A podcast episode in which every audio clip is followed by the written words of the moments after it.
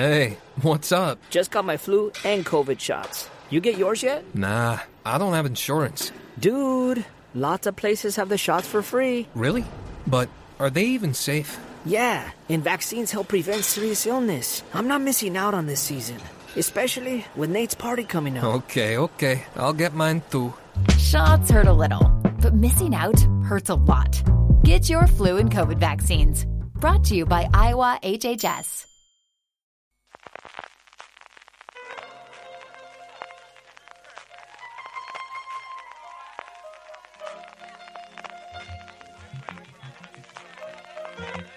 Estás escuchando Fuera de Series con CJ Navas.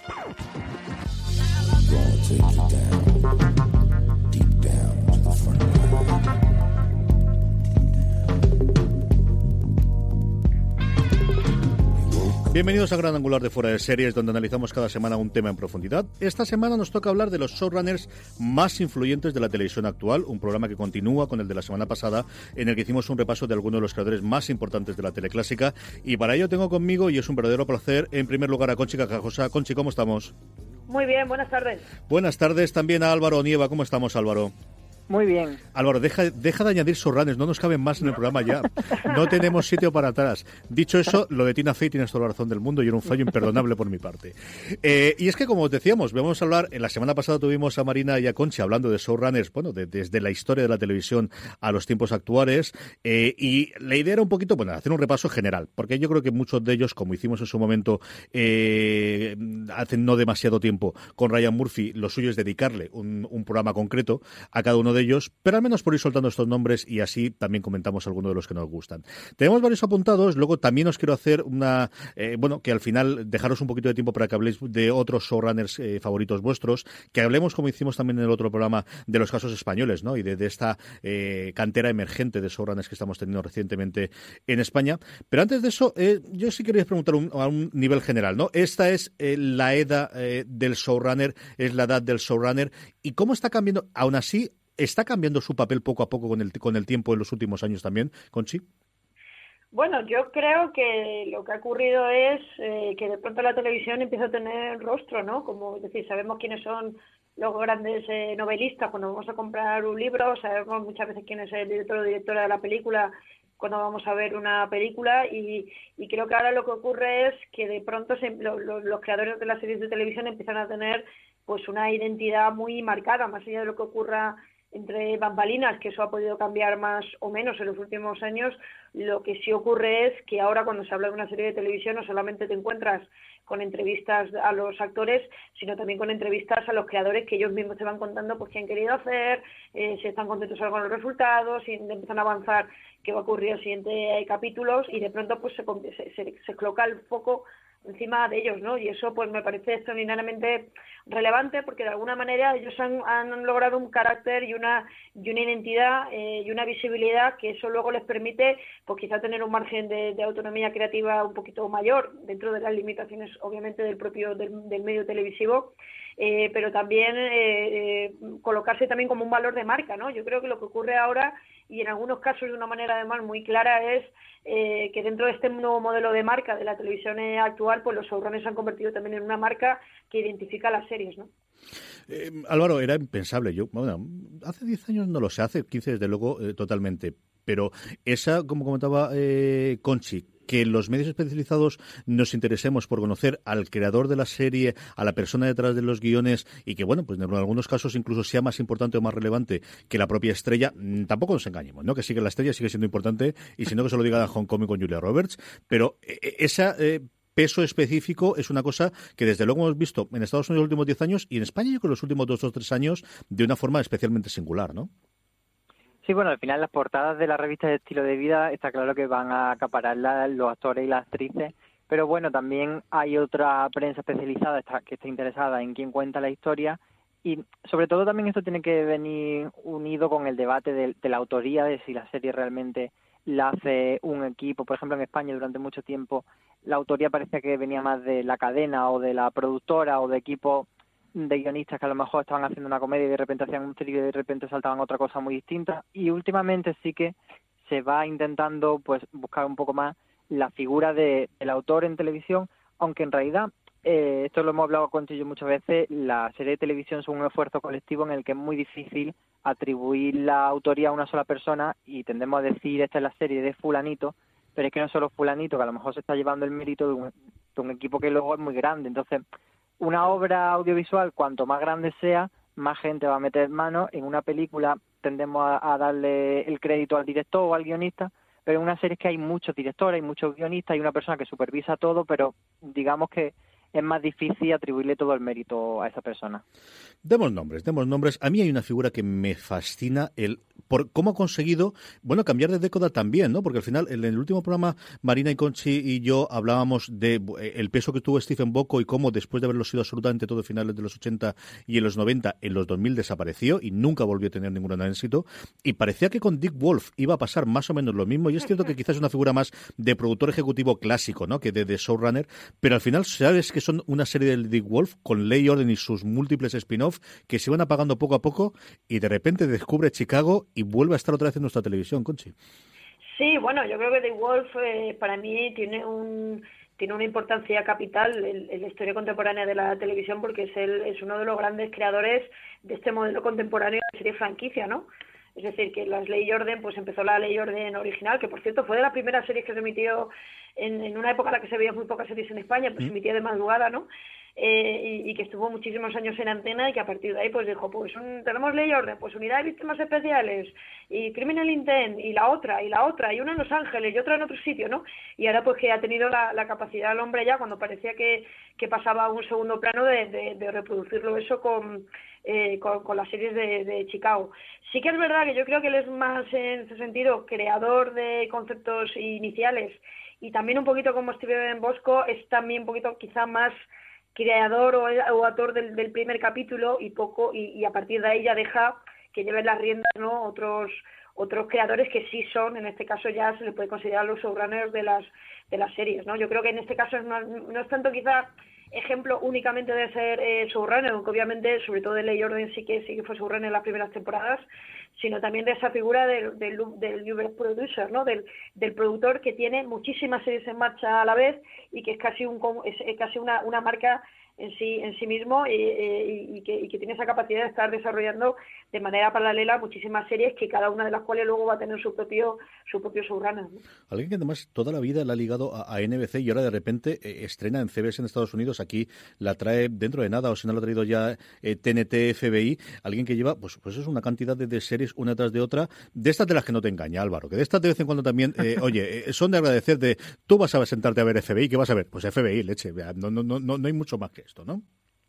Sí, pero es interesante que Dick Wolf, que podríamos ver eso como una figura de hace muchos años que podría haberse quedado anticuado y no le ha pasado eso. Eh, como tú decías, la saga Chicago ha sabido reinventar un poco la fórmula y Ley Orden Unidad de Víctimas Especiales también dentro de su de su propia serie se ha ido regenerando y ha sabido estar ahí siempre entre las series más vistas y que mejor le funcionan a NBC, entonces eso eh, es plausible y lo que decía Conchi también lo, lo, iremos viendo ahora cuando repasemos otros productores como Greverlanti o Shonda, pues eso, que, que no son solo productores que son eh, la persona que está al cargo de una serie, sino que son creadores de, de marcas, de universos y, y pieza angular de productoras y de marcas muy grandes.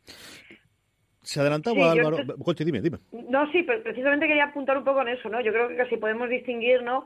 Entre estos productores eh, que van a tener en marcha muchísimos proyectos y, y, creadores de series que solo van a estar con una serie ahí trabajando, que solo van a estar en pendientes de esa serie y que van a hacer un seguimiento mucho más, podemos decir, directo y que la serie de alguna manera va a ser más representante de su visión creativa eh, personal, ¿no? Pero sí que es verdad que como figura industrial eh, ser showrunner, insisto, es ser la persona responsable de un proyecto de serie de, de la serie de televisión y en muchos casos estos grandes creadores no son showrunners de su propia serie, ¿no? Y eso yo creo que lo tenemos que tener de, de, de referencia porque son dos modelos que, eh, que, son distintos pero que están conviviendo a la vez en la televisión norteamericana en este momento.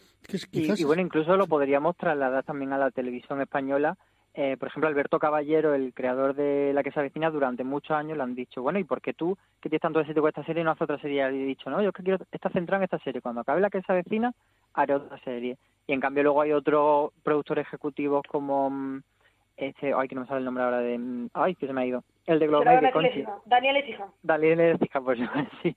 Daniel Ecija pues, sigue más ese tipo de productor de, de montar proyectos, armarlos, eh, con, vendérselo a las cadenas, etcétera, y que luego el equipo de guion siga su curso con la serie. Si hay un ejemplo claro de, de, de, de quizá esa evolución del showrunner, bueno, también lo tuvimos con JJ Abrams en algún momento, pero, pero desde luego si hay alguien que a día de hoy, a peso simplemente de la cantidad de series, yo recuerdo que me lo dijeron hace demasiado tiempo, digo, no puede ser que lleve tantas en, en andanza eh, su productora, que es lo que esta gente se está convirtiendo, ¿no? En, en al final, eh, nombres a los que poder llevar adelante y poder tener rodearse, es Greg Berlanti, que empezó haciendo Arrow muy poquito, poquito en la CW americana y va por 14 series a, a, lo pronto lo tonto, Conchi. Uf, es una. Yo realmente no entiendo. El, el, el, a mí me deja fascinada, ¿no? Porque yo creo que aquí se junta eh, esto que hemos hablado, ¿no? Del, del creador marca y, de, y del creador con capacidad de generar eh, una, una franquicia, con de pronto unirlo eso al universo de los superhéroes, eh, que es inabarcable y que por tanto, pues él ha encontrado ahí un filón extraordinario, ¿no? Yo creo que Berlanti también, eh, quiero decir, creo que es un ejemplo de un tipo de supervisión quizá un poquito a veces eh, laxa de, de, las series eh, y quizá por eso pues a veces nos encontramos pues con esos bajones de, de calidad con ese agotamiento creativo que yo creo que, que es muy evidente que muchas series que, que ha hecho Greg Berlanti tiene, ¿no? Por no hablar de otros casos un poquito más eh, pues, negativos, pues de cómo él quizá su ausencia de de supervisión de, por ejemplo, Supergirl, pues eh, permitió que el showrunner de, de Supergirl pues fuera un señor que era un acosador y que hasta y que ha sido uno de los de las personas que, que perdieron su trabajo por por denuncias por por actrices y por y por guionistas de, de la serie no que ahí Berlanti pues tuvo que dar un paso al frente diciendo bueno bueno yo es que tampoco sabía muy bien lo que estaba haciendo esta persona, ¿no? Y, y, que creo que es bastante llamativo de, de, de este modelo, ¿no? Eh, de, y también de alguna vez, mi opinión, ¿eh? Y por, no, por, por introducir quizá un tema un poquito más eh, polémico, eh, el poder que pueden tener ese tipo de, figuras también para para en este caso incluso eh, eh, cometer pues eh, abusos y, y, tener quizá un, control creativo demasiado exagerado y, un control industrial y de la vida de las personas que trabajan para ellos demasiado exagerados, ¿no? Y un poco aquí ahí yo creo que Greg Berlanti se, lavó un poco las manos, ¿no? Con la situación que se estaba produciendo en Supergirl, ¿no? Con una persona además que, que, tenía clarísimo, bueno, el peso que tiene, ¿no? Como comentaba Conchi, es una de estas cosas que, jamás aclaró y no sé exactamente por qué eh, dio estas cosas. Eh, Berlanti es eh, uno de esos grandes abridores de puertas. Yo creo que al final es, es esta eh, cosa de, sabes que vas en compañía con este tipo de nombres, que es algo que se está viendo cada vez más en la televisión moderna, de, y esto te facilita el llegar a determinados tipos de canales o de productoras de una forma mucho más abierta, Alberto. Sí, o sea, Berlanti lo tenemos que ver más que como lo que decíamos antes, como el que está escribiendo guiones o el que está supervisando trama o el que está supervisando chistes o escenas, eh, eso no lo va a hacer Greg Berlanti. O sea, si tenemos en cuenta que tiene 14 series y que la semana tiene 7 días, por mucho que trabaje los 7 días, va a tener medio día para, para dos, o sea, un día para cada dos series. Entonces, es más un, un creador o el que monta un proyecto, que una persona que tiene una visión muy grande y, y esa es la figura que va a tener él para que la gente sepa lo que está haciendo él es como un poco el Kevin Feige de la Roverso, uh -huh. que hay que tener en cuenta que Supergirl nació para CBS y ahora está en CW, que es donde está el resto de la Roverso, pero también él ha creado, por ejemplo, Los Misterios de Laura, que se hizo allí en Estados Unidos, eh, él era productor ejecutivo, en Blind Spot también es productor ejecutivo, y luego en Riverdale y Sabrina también está implicado como productor ejecutivo, entonces él tiene como esa figura más de por encima y tiene un contrato con Warner que le, que firmó el, en junio creo que era de, este año y que era hasta 2024 o sea ese y por 300 millones que además es una cifra como de, contratos que solo hace Netflix ese tipo de contratos tan tochos. Entonces es lo que digo que es como más ese mm, todopoderoso, por así decir, de la televisión que una persona que esté implicada en decir, venga, vamos a tirar, la temporada va a ir por aquí o este episodio va a ir por allá. Hagamos una cal y una arena, porque yo creo que un ejemplo claro del otro lado, y ya no solamente los guiones, incluso eh, también en la parte estética de, de, la, de la serie, incluso en muchas ocasiones en la propia dirección. Bueno, pues uno de los ejemplos, se me ocurren dos, uno de los que posiblemente comentemos también después, es Noah Hawley. Alguien que yo recuerdo ver en su momento de Unusuals, que es una serie que me entretuvo y me divirtió muchísimo cuando la vi. Media temporada duró solamente aquello. ¿Y quién iba a decirnos que este señor después nos iba a traer Fargo y Legión también, Conchi? Sí, yo creo, bueno, yo también era muy muy fan de esa serie, ¿no? Me parece como, bueno, de esas series que luego no, eh, bueno, calan, ¿no? No tienen esa... ¿No se merece tu familia lo mejor? Entonces, ¿por qué no los mejores huevos? Ahora, Egglands Best están disponibles en deliciosas opciones. Huevos clásicos, de gallina libre de jaula y orgánicos de Egglands, que ofrecen un sabor más delicioso y fresco de granja que le encantará a tu familia. En comparación con los huevos ordinarios, Egglands Best contiene la mejor nutrición como 6 veces más vitamina D, 10 veces más vitamina E y el doble de omega 3 y B12. Solo Egglands Best. Mejor sabor, mejor nutrición, mejores huevos. Visita egglandsbest.com para más información. This holiday, whether you're making a Baker's Simple Truth turkey for 40 or a Murray's Baked Brie for 2, Baker's has fast, fresh delivery and free pickup, so you can make holiday meals that bring you all together to create memories that last. Baker's, fresh for everyone. Free pickup on orders of $35 or more. Restrictions may apply. Choose from a great selection of digital coupons and use them up to five times in one transaction. Check our app for details. Bakers, fresh for everyone. Esa importancia y que, y que en su momento, pues bueno, una serie yo creo que bastante, bastante original. Yo creo que lo que logra es eh, colarse por ese hueco de, de hacer eh, eh, Fargo y a partir de ahí pues ha ido eh, creciendo y luego hizo eh, Legión, que, que en mi opinión con, con Fargo y con Legión me pasa me pasa un poco que me gustan más las segundas temporadas ¿no? que las que las primeras, pero que claramente es un es un ejemplo además, en este caso sí, de que es un guionista eh, de, de, pura cepa, acordad que también estuvo en, en, en Bones, por ejemplo, eh, es decir, que se ha formado, es de, esa, de esas personas que han ido haciendo como la labor de ir subiendo poquito a poquito dentro del, del escalafón, hasta que finalmente, pues, pues en este caso, pues le dan la, la oportunidad de hacer eh, Fargo y que hace una serie bastante eh, hace un, un, ejercicio, en mi opinión, bastante interesante como, como guionista y es en los guiones darle esa identidad visual que tiene en la serie que proviene del guion y no tanto del, trabajo de los, de los directores, ¿no? Sino, es decir, cómo se construye esa serie en términos eh, visuales desde, el punto de vista del guion, que a mí me parece eh, extraordinariamente eh, relevante, ¿no? Y, y, en ese sentido, pues me parece, para mí, en mi opinión, una de las figuras más, más interesantes que están trabajando actualmente en la televisión norteamericana, ¿no? No, Howley. Y que además trabaja lo justito porque este sí que lo controla absolutamente todo, Álvaro, como comentábamos.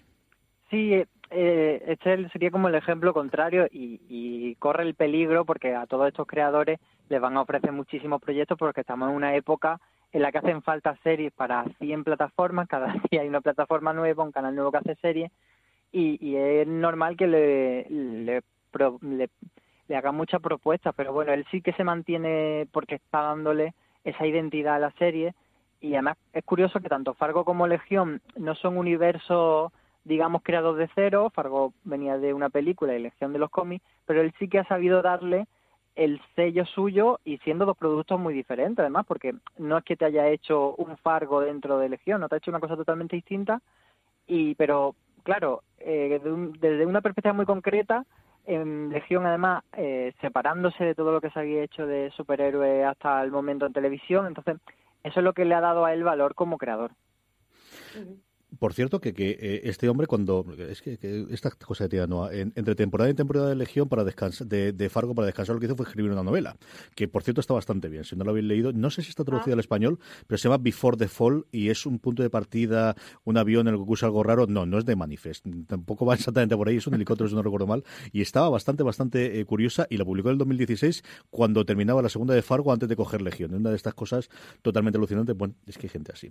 Otro género de showrunner, y mira que me gusta a mí, pero es que hay una rachita el pobre, que es de los que pone eh, en marcha las cosas y no es que se largue para producir, es que directamente se larga, es que se cambia, tiene que ser complicadito de trabajar con él o la gente tiene muy mal ojo, pero Brian Fuller lleva una rachita, Conchi, de verdad, una detrás de otra, ¿eh?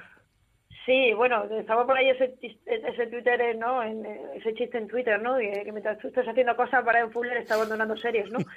Es decir, yo creo que es, es interesante, ¿no? Porque es verdad que luego todas las, las series que han salido por las que él ha pasado más o menos, ¿no? Ha tenido un input eh, creativo, eh, eh, pues luego realmente todas son interesantes, ¿no? Quizá yo creo que por simplemente pues eh, criando malvas, la de Passing, Passing Daisies, ¿no? Pues eh, ha sido quizás la que duró poquito, pero ahí tuvo tiene claramente fue showrunner y, y, le dio toda esa toda esa identidad. Wonder Falls, que era otra serie también que, en este caso que era una maravilla, que, que, que, desgraciadamente no, no funcionó bien y quizá la que ha tenido un poquito más de continuidad pues ha sido eh, eh Aníbal, ¿no? Eh, que también, pues bueno, también Aníbal era un caso particular porque era una, una producción eh, de una productora francesa, Gaumont, que venía en realidad de licencia NBC, ¿no? Y que, y que en este sentido yo creo que Fuller era es un ejemplo de algo que está empezando a ocurrir ahora en la televisión eh, internacional, que cada vez es más común, que son productoras europeas que montan series que tienen un, que, tienen un carácter global que no se hacen dentro del modelo de producción de la tele norteamericana al uso,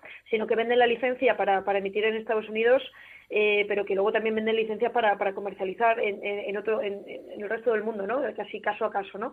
y que, se, y que están contratando a este tipo de creadores eh, norteamericanos eh, pues para darle ese, ese carácter no un poco un poco distintivo no y yo creo que bueno en el caso de Aníbal pues yo creo que Brandon Fuller lo consiguió pues en otros casos como ha sido el caso de American Gods que también es un poquito este modelo que os comento eh, pues la cosa funcionó un poquito peor y, y, se fue de la serie como se como se fue también de Star Trek Discovery y supongo que mientras hablamos pues también está haciendo alguna serie que seguramente va va a abandonar. Yo creo que es muy importante esto tenerlo de referencia porque muchas veces creo que no tenemos tan claro que un showrunner no es solamente un creador, sino también es un manager, también es un gestor de recursos económicos y de recursos humanos. Y que por tanto, para ser un buen showrunner, no solamente hay que ser, entre comillas, un gran un genio o un gran creador, sino que creo que también hay que tener mucha inteligencia emocional y, verdaderamente hay que ser alguien que tenga capacidad organizativa, que se organice, que sepa organizar bien a los demás y que sea alguien que tenga la, la pues la, también de llevar proyectos que son muy complejos, porque como decía un showrunner, el showrunner es tener que tomar eh, todos los días 200 decisiones a vida o muerte, ¿no?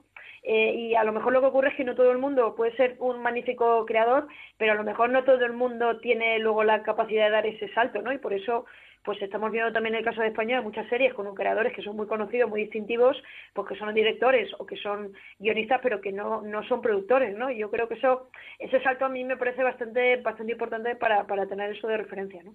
Yo creo que con eso vamos a ver cada vez más o dualidades o ese doble creador en el que sabemos que al final, sí, los dos tienen la parte autorial inicial, pero luego sabemos que uno tira más de la parte de las relaciones personales y otro más control del presupuesto, y luego cosas como de Fuller, que, que, que, es que tampoco tienen ningún segundo, ¿no? al final sí que tenía un, yo recuerdo uno de los guionistas, el que escribió en Aníbal el tercer episodio, el cuarto episodio, el de, el de las setas, que era un tío que luego hizo alguna cosa más.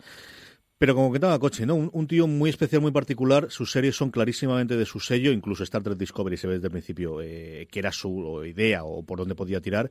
Y, y, yo creo que no ha ido de ninguna últimamente porque también hace como seis o nueve meses que no se habla nada de él, Álvaro. Bueno, se, habla de él para por las noticias que comentábamos de que abandona series, no por series que estrene. Pero me parece un caso muy curioso porque Brian Fuller eh, es un nombre que ahora mismo está muy bien posicionado en la industria de la televisión, pero que realmente no ha tenido ningún éxito gordo a nivel de, de audiencia o a nivel de notoriedad de su serie. Él sí que se le reconoce eh, saber montar proyectos que son visualmente muy atractivos, que son muy imaginativos, siempre se, se recurre a él para cosas de ciencia ficción, pues como por ejemplo American Ghost, pero realmente Brian Fuller, en la serie digamos que más repercusión ha tenido ha sido Aníbal, y, y hacía unos índices de audiencia penosos en la, en, la NBC y sobrevivió por lo que hablaba Concha ahora mismo. Entonces, es curioso eso, que además él tiene ese estatus de superestrella de showrunner, pero por ejemplo American Ghost es una serie que mm, visualmente muy bonita, a mí no me atrapó, pero que, que mm, en términos objetivos al canal Star no, no lo ha puesto en el mapa tanto como debería o no ha sido el bombazo que se esperaba de American Ghost. Y Star 3 Discovery sí que ha funcionado muy bien, pero él salió pitando y ahora tenía como otro proyecto que era Amazing Stories, el, el remake, pero que también salió fuera. De American Ghost salió porque decía que no le daban el suficiente presupuesto para ejecutar la serie con la visión que él tenía y bueno, al final acaba acaba de ir pasándole eso mucho que que no acaba de no acabamos de tener esa serie de Brian Fuller. A mí Pushing Daisy me gusta muchísimo pero también fue fue un fracaso que acabó en, en dos temporadas. Entonces eh, eso es lo que me parece más curioso de él que todavía no no ha cuajado nada de él De esos tenemos alguno que otro, luego comentaremos también algún caso de, sí, gente que la crítica adora, especialmente alguna de sus series, pero que ninguna de ellas ha sido un éxito, ni en, su momento en canal en abierto, en el que sí que tenemos las audiencias, y era claro saber si era un éxito o un fracaso, o en series de cable, incluso premium como HBO, que bueno, sabemos que había otras series que tenían mucha más audiencia, porque HBO siempre ha dado las audiencias, o incluso más recientemente, porque es todo mucho más complicado con los Netflix y con los Hulu del mundo, pero con así sabemos más o menos lo que es un éxito. Por ejemplo, esta de la que vamos a hablar ahora, que bueno, pues su momento, su primera gran creación, que fue la chica Gilmore, a mí Selma Palodino, sabemos que le funcionó bien, aunque ellas salieron eh, en la última temporada, y sabemos que la señora Maisel, la maravillosa señora Maisel, hombre, como mínimo un Emmy le da Amazon Prime Video, que eso sí que no se lo esperaban bajo ningún concepto, ni el uno ni el otro, Conchi. Bueno, sí, yo creo que ha sido un éxito bastante sorprendente, ¿no? También es verdad que, que yo creo que la serie también ha conectado un poco con, con, con el aire de los tiempos, ¿no? Yo creo que no, no se puede obviar, ¿no?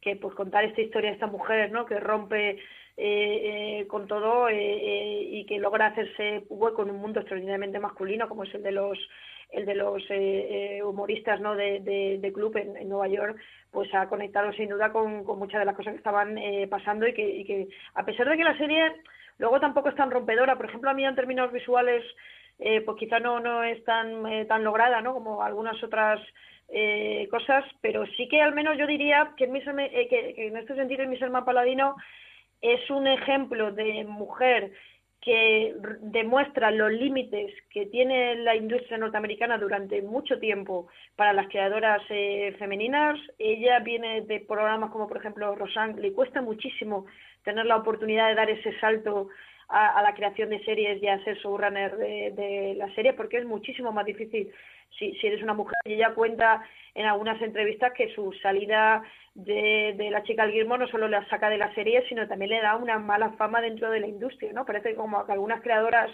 cuando algún creador tiene personalidad o o realmente sabe cuál es su sitio, pues es un genio y es un y es un gran artista y cuando lo, lo hace en este caso una mujer creadora, pues parece que es una que es una histérica, ¿no? Mm. Eh, y en este sentido eh, es un ejemplo, ¿no? Porque ella verdaderamente le costó mucho, le ha costado mucho poner en pie sus siguientes proyectos, ¿no? Y en este sentido, pues yo creo que, la, que, el, que el éxito de la maravillosa señora Maisel, pues es una gran reivindicación de, de una creadora que no se ha querido casar con nadie eh, obviamente eh, en, términos de, su trabajo eh, profesional y de, y de su posición como creadora de televisión y es muy valorable.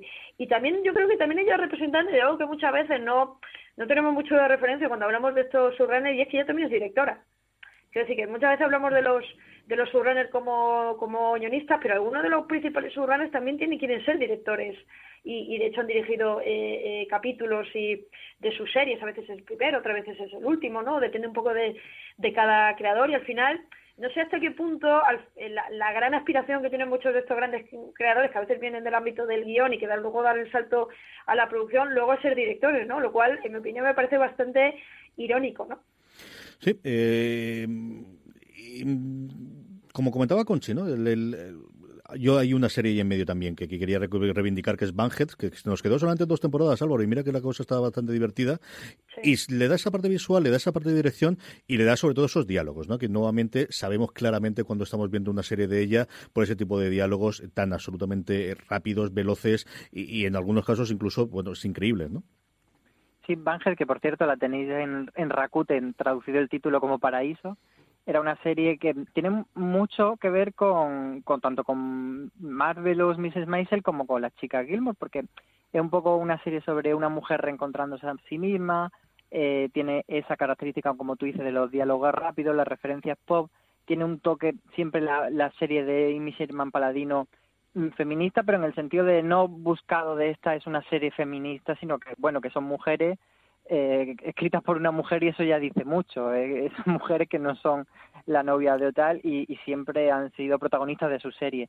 Yo creo que también una de las cosas que, mm, ha sufrido Sherman Paladino, aparte de lo que dice Conchi, de que de, que al salir tarifando de su propia serie, de repente todo el mundo le dice la señora de los gatos, encima como siempre va con sombrero de, de copa, pues más señora de los gatos todavía, y que si le hubiese pasado a un señor hubiesen dicho, uy, el enfant terrible de la televisión, que bien vamos a contratarlo en nuestro siguiente proyecto.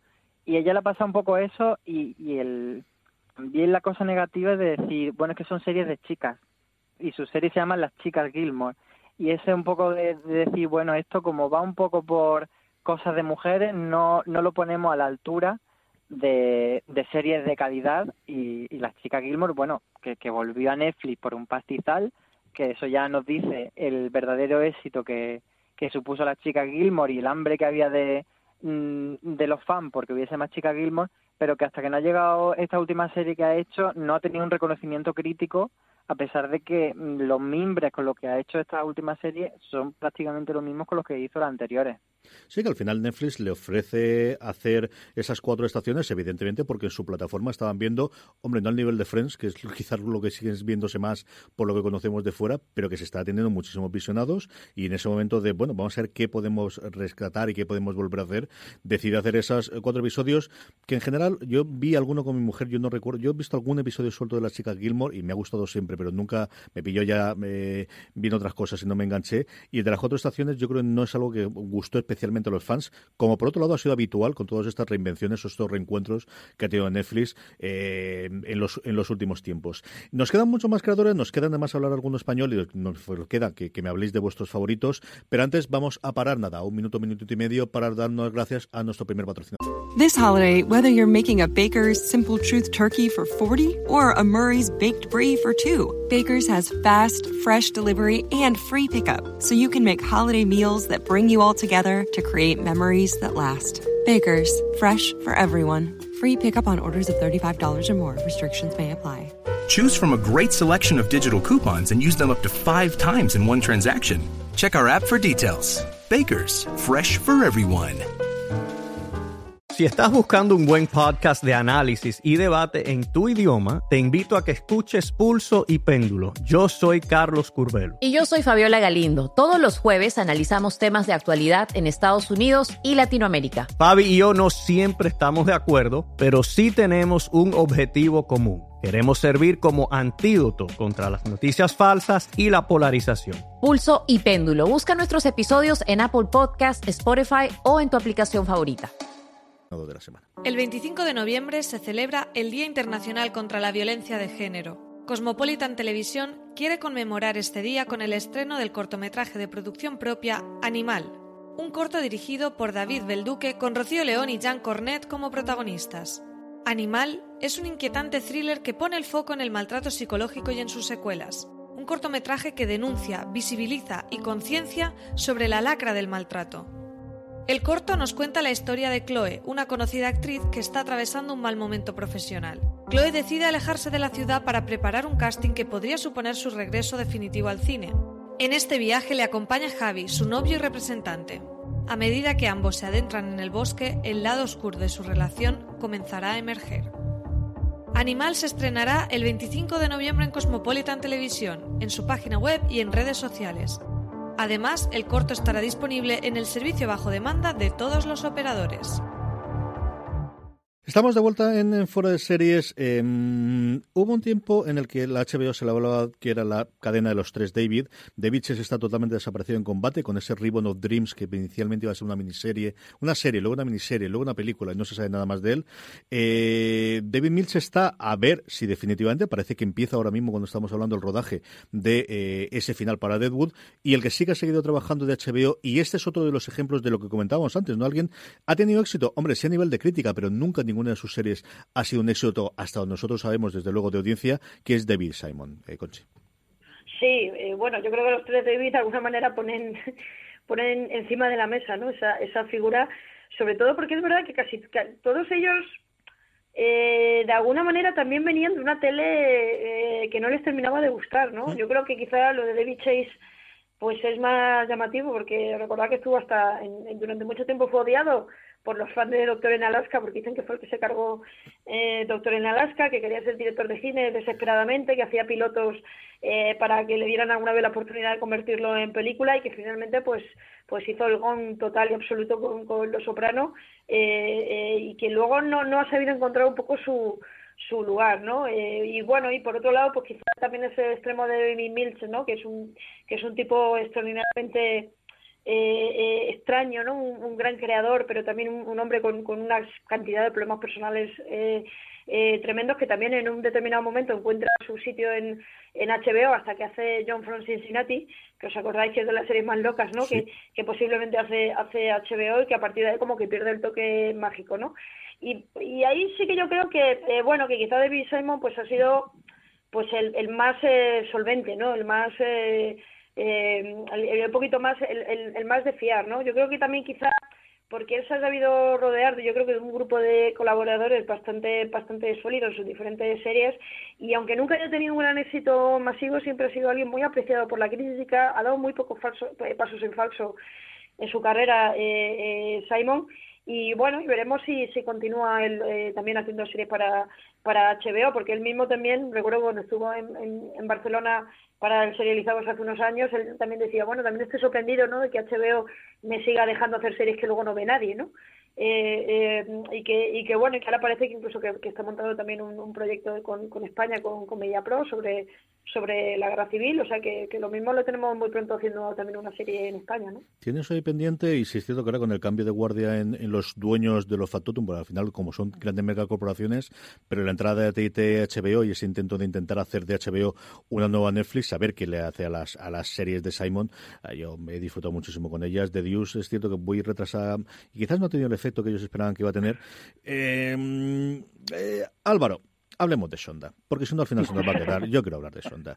Porque tú lo comentabas, ¿no? Del dinero que Netflix ha dado y cómo el primer gran fichaje, luego hablaremos un poquito de Ryan Murphy, que dedicamos ya en su momento un, un, programa específico y evidentemente por, por aquella cifra de 300 millones que nadie sabemos si es verdad o no. Que además cuando hablan de 300 millones no es que lo cobren la nómina y lo tengan en el banco, no. Eso es lo que le dan a su productora, ¿no? Porque Sonda también con Sondaland tiene ese... Eh, haberse rodeado de gente alrededor y poder llevar eh, series con un sello distintivo.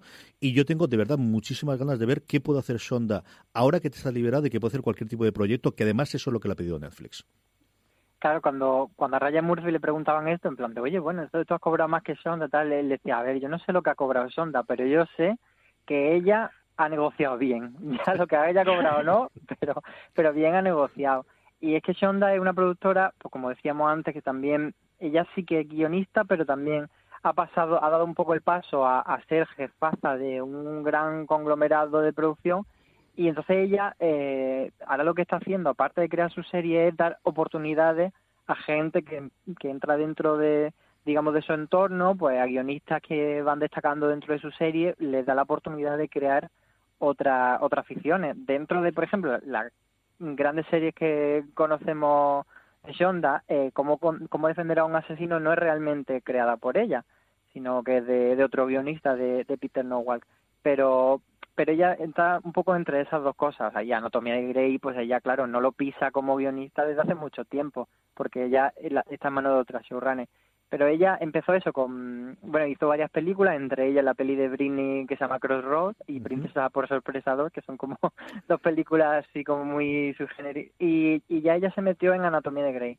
Anatomía de Grey, eh, hay que destacar que es una serie de mid-season y que hoy día ser una serie de mid-season no es tan complicado porque sí que mm, estamos en, en esta dinámica de series de 13 capítulos, como ya no tenemos esa, pero antes, cuando nació Anatomía de Grey sí que era como las series potentes se estrenaban en otoño y iban a durar durante 22 episodios y en mi season llegaban pues, productos como los que no se tenía tanta confianza y que rara vez daban la campana.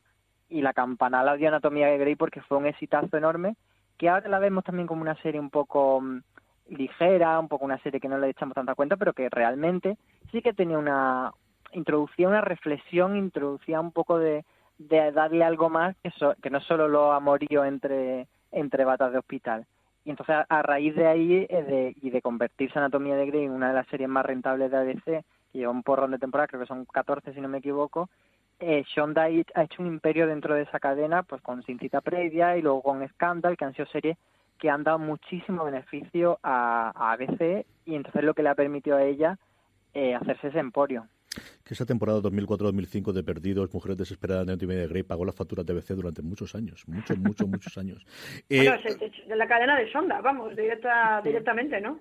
Yo creo que, si, me permitís, ahora se va, se va a publicar, se va a traducir al, castellano, va a salir dentro de muy poco a la, a la venta un, un libro que se llama Dueñas del, del Show, de, de, de Joy Press, eh, que cuenta un poco la, la emergencia de las showrunner eh, mujeres y que tiene un capítulo muy bonito precisamente dedicado a Sonda y cómo ella, teniéndolo todo en contra, eh, logra colocarse con esa potencia en, como gran creadora de la tele norteamericana, pero sobre todo, como decía Álvaro, que, me gusta mucho como utilizado el término, como gran jefa, ¿no?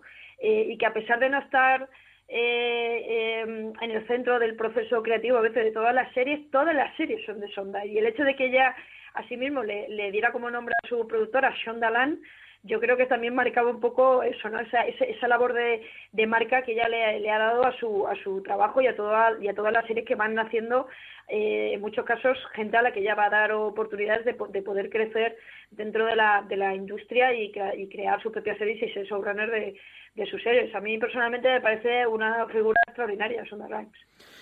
Yo sé que Álvaro quería hablar, aunque luego tengamos varios para que hables de final, pero sí, porque además ha sido un fallo imperdonable por mi parte de Tina Fey, que quizás en los últimos tiempos ha sido menos, se, ha hablado menos de ella, pero es otra de las grandes creadoras justo de ese finales de, de, los 2000 y primeros de esta década también.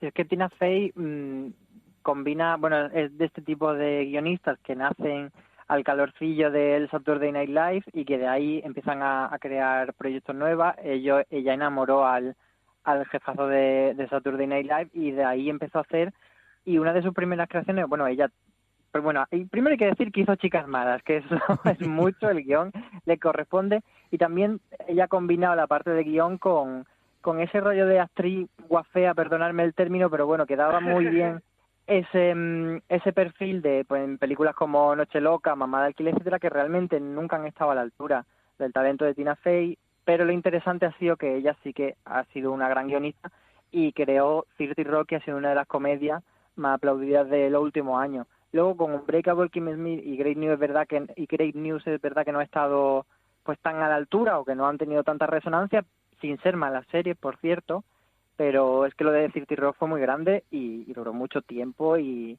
y, creo también mucha escuela de guionistas dentro de, la propia serie. Y, y, sobre todo también marca la, en gran medida no la, la dificultad que, que, y cómo se han tenido que abrir paso la, las mujeres dentro del ámbito de la comedia no que es que son como como creadoras y como responsables creativas no eh, que ha sido mucho más difícil que en otros muchos eh, eh, ámbitos no es decir que todavía Saturday Night Live todavía hay mucho run run sobre eh, cuántas mujeres hay, cuántas mujeres hay en el equipo de guion, sobre todo los talk shows norteamericanos de humor, y, bueno, y en España igual, ¿eh? que en España buscad nombres de mujeres en los equipos de guion de, de los programas de humor que os vais a llevar una gran sorpresa. Eh, me, me, parece en ese sentido una, una tipa, una creadora eh, eh, que realmente ha tenido que luchar mucho por, por lograr tener esa posición de, de, de, de control creativo también de las, de las series, ¿no? Yo creo que no podemos eh, terminar eh, este repaso y luego, como os comentaba, diremos nuestros eh, favoritos o lo que se ha quedado en el tintero y hablaremos un poquito de, cómo está la situación en España, sin nombrar dos personas en, en las antípodas del tipo de producción que hace, pero clarísimamente cuando ves su serie de esta es una serie de por un lado de Ryan Murphy, al que dedicamos, como os dije, hoy, gran angular y podéis encontrarlo en el canal de podcast de Fuera de Series, hablando de todas sus series, y por otro lado de Chuck Lorre, que con sus más y sus menos es el gran factotum de la eh, sitcom eh, moderna, aunque también está intentando hacer cosas nuevas como el joven Sheldon, que cuando lo veis dice, pero esto de verdad viene de él, más allá de que sea Sheldon, realmente viene de Chuck Lorre, pero es que Mom también es una, una eh, sitcom muy extraña para el tipo de comedia que normalmente se hacía, eh, que hacía esta persona eh, previamente, Álvaro. Sí, porque teníamos asociado bastante a Chuck Lorre con cierta caspa, por culpa sobre todo del hombre y medio. Indudablemente. Pero, pero Mom tiene como una frescura diferente y es verdad que estaba haciendo cosas también, porque siempre se ha caracterizado por hacer comedia multicámara y, como decía, Hombre y Medio y Big Theory son dos éxitos ingentes que le han colocado y entonces él por mucho que, que no sean series de crítica él siempre va a tener las puertas abiertas de, de cualquier cadena. Con Netflix está haciendo bastantes cosas aunque no tenga uno de esos grandes acuerdos en exclusividad quizás no se ha querido atar. Y ahora va a hacer una serie precisamente con ellos que se llama El Método Kominsky que no sé por qué Netflix no está prácticamente eh, promocionando eh, y eso que tiene a Michael Douglas como, como protagonista, que es un poco la serie como el Grace and, Frankie, de, pero con hombres, una cosa así. Veremos a ver por dónde sale. También hizo Disjointed, que es una serie de Kathy Bates eh, fumando porro. es yo creo la premisa. Pero sí que él, él eh, un, un, equivalente a comedia de esas multicámaras con, con una fórmula muy concreta que han funcionado muy bien. Conchi.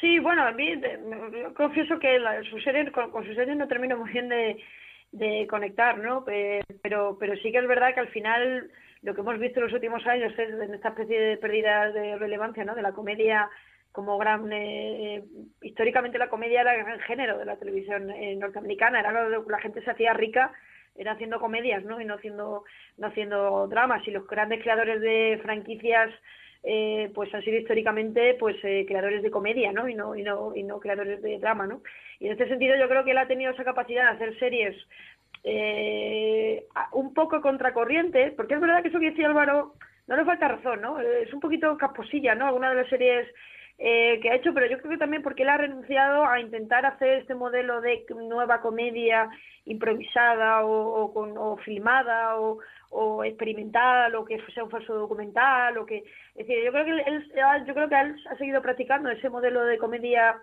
eh, tradicional para un público más o menos familiar y le ha ido bien y, y al final pues este modelo pues tan tradicional de lo que de, cómo se ha hecho las comedias siempre de toda la vida en la, en la televisión norteamericana pues pues se ha demostrado que sigue teniendo la capacidad de conectar con, con las audiencias no y eso me parece que es muy valorable por, por decir como, como una figura que al final demuestra que bueno que algunas cosas que se hacen como se han hecho siempre pues siguen funcionando no Álvaro, estos son más o menos lo que teníamos, pero yo sé que tú quieres hablarme de muchas más creadoras, de muchos más creadores, de muchos más y más eh, showrunners.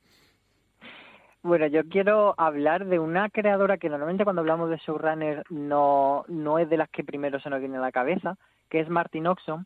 Eh, Martin Oxon empieza de guionista sobre todo en Buffy y en Ángel y llegó incluso a ser showrunner de, de Buffy. Y es curioso porque mm, de ella eh, nacen muchas cosas buenas de Buffy que normalmente eh, atribuimos directamente Um, this holiday, whether you're making a Baker's Simple Truth turkey for 40 or a Murray's Baked Brie for two, Baker's has fast, fresh delivery and free pickup, so you can make holiday meals that bring you all together to create memories that last. Baker's, fresh for everyone. Free pickup on orders of $35 or more. Restrictions may apply. Choose from a great selection of digital coupons and use them up to five times in one transaction. Check our app for details. Baker's, fresh for everyone. A Joel Whedon. Entonces, esto es un poco lo que hablábamos antes, que una serie, por mucho que el creador sea Joel Whedon, eh, no siempre es la serie de Joel Whedon, no es el, el, el autor o el que se debería llevar el mérito. Y ella, eh, su, su carrera no ha sido, o sea, ha sido mucho tiempo guionista de muchas series, pero ha destacado sobre todo por ser una figura que en Estados Unidos se llama consulting producer, que es un poco la persona que viene a arreglar los desaguisados, para que nos entendamos. Es una persona, o sea, en Estados Unidos los guiones de los episodios los firma una persona, pero normalmente siempre hay un equipo que, que arma la trama de la temporada, que arma un poco por dónde van a ir las cosas, y entonces esa es un poco la figura del consulting producer. Y ya ha estado desde Anatomía de Grey, Prison Break, incluso Mad Men, estuvo en Glee, y entonces es un trabajo que no llama tanto la atención ese, esa parte de producción, pero que es muy destacable. Y luego donde ella sí que ha, ha destacado más ha sido con Unreal, que fue co-creadora, junto a Sara Gertrude Sapiro, que era una, una persona que venía de hacer de Bachelor, que era, digamos, este tipo de realities en el que se inspira la serie. Entonces hicieron ese equipo de que Sara traía un poco la experiencia y Martin la experiencia de guion y de la experiencia de crear la serie. Entonces hicieron un tándem muy interesante. Y luego Martin Oxon últimamente sí que está destacando un poco más como creadora. Hizo Dietland y, y sobre todo destaca por Heridas Abiertas, que sí que ha sido ella la que ha sabido ese material que mucha gente tenía ganas de llevar a televisión, pues ha sido la que ha sido capaz de darle forma para HBO. Yo, yo creo que Martin Oxon eh, a veces en, estos meses a mí me ha parecido muy llamativo porque ha llegado a tener hasta cinco series en marcha en diferentes capacidades, ¿no?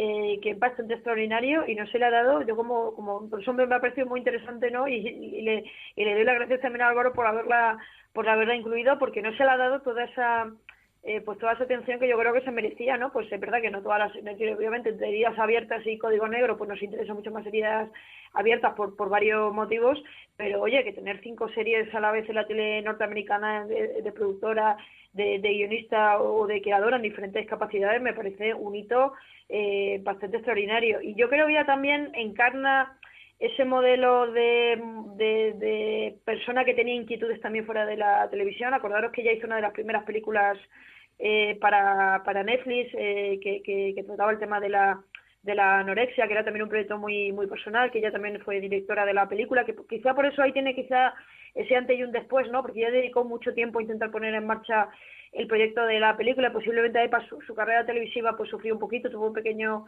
eh, eh, bache, pero que cuando ha vuelto a la televisión, como, como dicen los eh, los norteamericanos, ha vuelto con venganza, ¿no? Ha vuelto ahí con una eh, con una fuerza eh, extraordinaria, ¿no? A mí me parece una persona muy, muy interesante y yo recomiendo sobre todo también seguirlo en Twitter, porque es súper interesante leerla en Twitter, ¿no? Y por ejemplo, cuando ha habido pues las polémicas del Me Too, ella ha estado ahí en primera línea defendiendo, ¿no? A, compañeras guionistas y a, y actrices que estaban denunciando situaciones de de, de, de, abuso y de, y, de, y de acoso y de hecho fue una de las que denunció, de las que también dio la cara en su momento cuando, cuando a Matthew eh, Weiner, el santo, digamos, creador de, de Mad Men, pues también se le, pusieron la cara colorada por haber hecho un comentario bastante fuera de, lugar a una, a una de las guionistas de, de Mad Men, a la que por cierto luego despidió. Y ella en ese momento pues sacó la cara, incluso aunque eso le pudiera perjudicar a ella eh, profesionalmente y dijo, oye, que este tipo que a lo mejor tiene tanto talento, pero luego su comportamiento eh, personal pues deja mucho que, desear. Y me ha parecido muy, muy valiente por su parte, ¿no? Conche, ¿alguien más que se nos haya quedado en el tintero que quiera destacar antes de que pasemos a comentar un poquito cómo está la situación en España? Bueno, yo simplemente, pues quizás destacar pues algunos creadores europeos, ¿no? Eh, porque es verdad que, que, la figura de Surrunner es más norteamericana, ¿no? Pero bueno, yo creo que no podemos olvidar pues figuras como, como Stephen Poliakov en, en, o como eh, Jim Mercurio ¿no? En, en, en, Reino Unido ¿no? o, como Adam Priestley en, en, en, Dinamarca, ¿no? Con, con, Borgen y con todas las series que está que está haciendo. Es verdad que en algunos casos son productores, en otros casos quizá en el modelo danés, por ejemplo, tiene muy claro que tiene que haber un responsable creativo y, que pero que va a trabajar con un productor o, o productora, ¿no? En el caso de, de Priestley con, con eh, eh, eh, con Camila Hammerstein, ¿no? Eh, que era la productora de la serie, y fue también la que la que sacó ese proyecto tan complicado eh, adelante, ¿no? Y, y, no no sé, a mí me llama mucho la atención cómo de pronto este modelo del showrunner pues los, los, creadores no europeos pues también le, lo, empiezan a adoptar aunque muchas veces tampoco sea exactamente igual las labores que hacen en un modelo o en, o en otro, ¿no? Pero creo que cada vez nos estamos encontrando que hay muchos más creadores en el ámbito español o europeo en un sentido más amplio que verdaderamente tienen tienen trayectorias pues extraordinariamente interesantes, ¿no? Yo creo que, bueno, no sé si pasamos ya a España, pero pues no sé, por ejemplo, el trabajo de, de Iván Escobar ahora en la nueva temporada de de, de vis a vis después de tantos eh, años no trabajando eh, pues en, en Globo Media con, con, con y con, y con Alex Pina pues es extraordinariamente valorable no lo que lo que ha conseguido hacer en esta nueva temporada de, eh, de, vis a vis o el propio Alex Pina que ahora se ha convertido en un en un creador y en un showrunner de, de éxito mundial no quizás el caso de Alex Pina es el, más relevante y el, el, que desde luego en este año tenemos en, en boca de todos después del exitazo de la Casa de Papel Álvaro. Sí, es más que mm, es una situación un poco curiosa porque tanto Alex Pina como Iván Escobar, como incluso mm, Javier Olivares, vienen de series que tradicionalmente no han tenido demasiado prestigio, pero que sí que han tenido mucho éxito, como por ejemplo Los Hombres de Paco. Ahí en Los Hombres de Paco había mucha gente que ahora son grandes líderes de serie y que vemos, entonces da la sensación como que ha nacido la casa de papel y Alex Pina ha caído del cielo, pero ni muchísimo menos una persona con muchos años de experiencia y, y entonces hay que saber eso, que, que no vienen de, de, la nada. Y lo que pasa es que ahora sí que la coyuntura de mm, industrial en España y internacional, porque Netflix está abriendo también las puertas internacionales a los, a los guionistas españoles, eh, ha propiciado eso, que sean mm, capaces o que tengan la oportunidad, mejor dicho, de crear productos diferentes a lo que se hacía antes y con más sello de autor los hombres de Paco es nuestro expediente X totalmente, ¿no, Conchi? La cantidad de gente que ha salido ahí, ¿eh? No, no, y, es verdad. Y yo, tengo que decir que yo creo que el hombre de Paco es una serie bastante más interesante a veces lo que lo que eh, lo que a veces se, nos acordamos de ella, ¿no? Yo creo es verdad que cuando se ponen en marcha estos grandes eh, proyectos internacionales, los que también los que salen fuera son los creadores, ¿eh? Y los que les invitan y los que tienen que presentar los proyectos son los creadores porque eso es lo que está establecido a nivel internacional, ¿no? Y en este sentido quedaba un poco raro que a veces cuando algunos proyectos eh, desarrollados en España se presentaban fuera, que de pronto no hubiera nadie que, pudiera hablar desde de, la serie, ¿no? Desde el ámbito creativo, ¿no? Yo creo que ese, ese salto, pues lo hemos, eh, lo, estamos viendo ahora, pues también como con, las series de, eh, de por ejemplo, de, Movistar, ¿no? Donde de pronto sí que le están dando, pues ese peso, ¿no? a, los creadores o la propia Media Pro, ¿no? Que de pronto apuesta cuando va a continuar eh, vis a vis para, para Fox con, con, darle ese protagonismo también como, como co-creador y como showrunner de la serie Iván Escobar, que está en todas partes y cuando la serie se presenta en todas partes, ¿no? Y eso, y ese, ese carácter distintivo que se da, eh, me parece que es muy, muy, importante, sobre todo para pensar porque si eso no existe, que si la serie no tienen una, una identidad creativa clara, aunque siendo siempre una labor de equipo, que eso es muy importante que siempre esté de referencia, eh, la serie no van a tener capacidad de conectar internacionalmente, ¿no? Y eso, eh, por, la, por la cuenta que le trae, podemos decir, a la tele en España, eh, pues yo creo que, ha sido también una labor de, aprendizaje, ¿no? También porque creo que, por ejemplo, esta figura de creadores que ponen en marcha sus propias productoras y que por tanto tienen un ámbito mayor de, de, autonomía y sobre todo de visibilidad, ¿no? que es un poco también lo que hacen pues eh, eh, eh, Ramón Campos y Teresa Fernández Valdés con, con, con, con Neira y con Carlos Sedes, ¿no? que son como sus dos lugartenientes, a la hora de, ellos dos de fundar Bambú me parece un caso muy significativo porque ellos tienen que hacerse un hueco en un en un contexto como es el de la televisión estatal, que es muy encerrado, y de pronto encuentran esas características propias, esa identidad de marca y esa manera de colocarse ellos también al frente de, de, los proyectos, que es eh, bastante, bastante importante, que luego pues ha sido una, una tendencia que han seguido otros muchos creadores, ¿no? Es decir, trabajar esa visibilidad del showrunner, aunque sea un término a veces demasiado manido, pero no solamente con gente que está a soldo de, sino creadores que tienen sus propias productoras y que por tanto tienen ahí su soporte, ¿no? Que es un poco el modelo que, que, están, que, que es ahora el generalizado en Estados Unidos. Todos estos grandes creadores tienen sus propias productoras. Eso me parece un elemento, aunque trabajen dentro de otra, de un gran estudio, pero siempre tienen, al final de la serie ves el logo eh, ves el, cartel de, su productora que les está identificando también como, como, eh, como un ámbito de, autonomía, ¿no? Y eso me parece que ahí eh, eh, la afición española ha dado en los últimos tiempos pues casos muy importantes como con Javier Olivares con Cliffhanger o, o Alex Pina pues con, con la productora con la que ha hecho La Casa de Papel que es Vancouver Media, ¿no? Nos quedan nada, cuatro o cinco minutitos para ver eh, hacia dónde va esto, ¿no? ¿Cuál, cuál va a ser la figura? El futuro es eh, estos productores eh, que a su vez adoptan a otra gente y tienen alrededor. ¿Cómo vemos el, tema en España? Dos minutitos, Álvaro, de reflexiones de, pues esto en los próximos años va así, que sabes que es una cosa que me gusta siempre preguntarte. qué complicado, CJ. Bueno, Pero si no te pongo en apuro en dos minutos que me quedan de programa, no hacemos nada, Álvaro.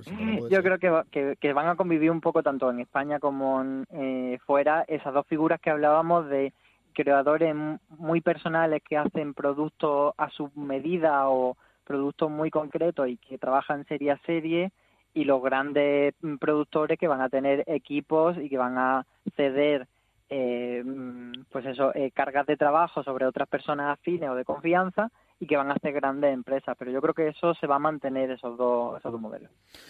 Aquí tenemos el modelo de bambú lo que todo el mundo está intentando copiar ahora Conchi bueno, no, no, sé si copiar, porque es verdad que, que la fórmula de bambú también eh, es muy particular, ¿no? Y, ¿no? y a lo mejor no sirve para, para todo el mundo. A mí lo que me parece extraordinario es que estos dos chicos, eh, porque son muy jóvenes, por cierto, que hay que recordar, eh, gallegos, que, que se lo ocurran en la televisión gallega, que vienen a hacer una serie en España, como es Desaparecida con Grupo Ganga, que inmediatamente se dan cuenta de que ellos tienen que tener su propia productora, porque tienen que tener su ámbito de negociación, y que tienen la capacidad de en 10 años haber hecho tantísimas series y haber hecho tantísimos éxitos y haber dado tantas oportunidades a creadores, a directores, a guionistas, a equipo técnico.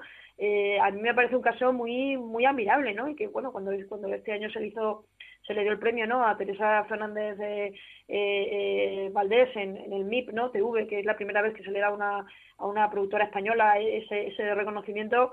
Me parece muy llamativo porque al final yo creo que son eh, eh, que son creadores con una identidad de, eh, de, marca y sobre todo creadores que han tenido muy claro que tenían que diferenciarse, es decir, todo esto que hoy en día tenemos muy claro que es importante, tenían que diferenciarse y sobre todo que tenían que viajar y que en este sentido yo creo que Bambú también fueron pioneros, es decir, Pelva ha sido un gran éxito en todo el mundo porque ellos desde primera hora tenían claro eh, tenían muy claro que tenían que, que sus series tienen que poder eh, viajar, ¿no? Y si ahora pues están de coproductores ejecutivos con la versión norteamericana de, de Gran Hotel es eh, por el trabajo también de internacionalización que han hecho, que ahora nos estamos dando cuenta que es el, el gran camino, ¿no? Que, que está adoptando la, la, ficción televisiva española, ¿no? Esa es quizás, ¿no? Y con esto yo creo que podemos concluir, Álvaro. Eh, todo el mundo tiene claro en España que hay que salir fuera y que el futuro es internacionalizarse. Sí, lo que decía Conchi, o sea, Bambú hay que reconocerle eso, que ha hecho un cambio en España brutal y que muchas series que no son de Bambú han evolucionado o se han creado gracias al cambio que ha propiciado Bambú.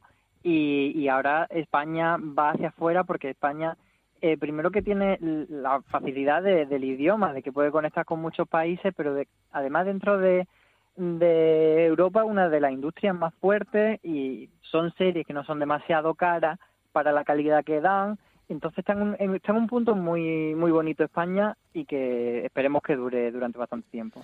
Y un punto que desde luego estaremos por aquí para contarlo en muchos otros programas de Fuera de Series, como ha sido este gran angular que desgraciadamente ya toca su fin y vamos a pasar a despedirnos. Mil gracias, Conchi Cascajosa. Mil gracias, Álvaro eh, Onieva. Un beso muy, muy fuerte a los dos y gracias por haber compartido estos minutitos conmigo en Gran Angular. Nada, un placer, siempre. Muchas gracias a ti. A todos vosotros, queridos oyentes, mucho más contenido como siempre en foradeseries.com, mucho más contenido en, en, nuestro canal de podcast, en el que hablamos de un montón de cosas de series de televisión favoritas, gracias a nuestros patrocinadores de la semana y a todos vosotros, nos volvemos a ver en breve. Gracias por estar ahí, recordad, tened muchísimo cuidado y fuera.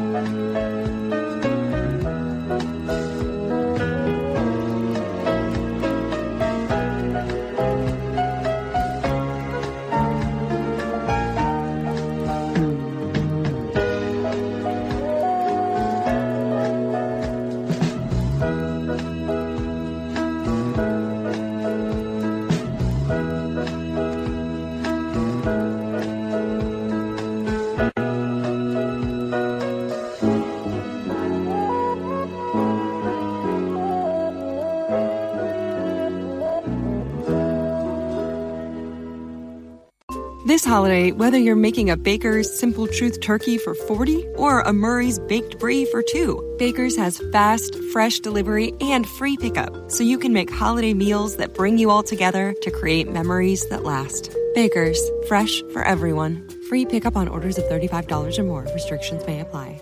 Choose from a great selection of digital coupons and use them up to five times in one transaction. Check our app for details. Baker's, fresh for everyone.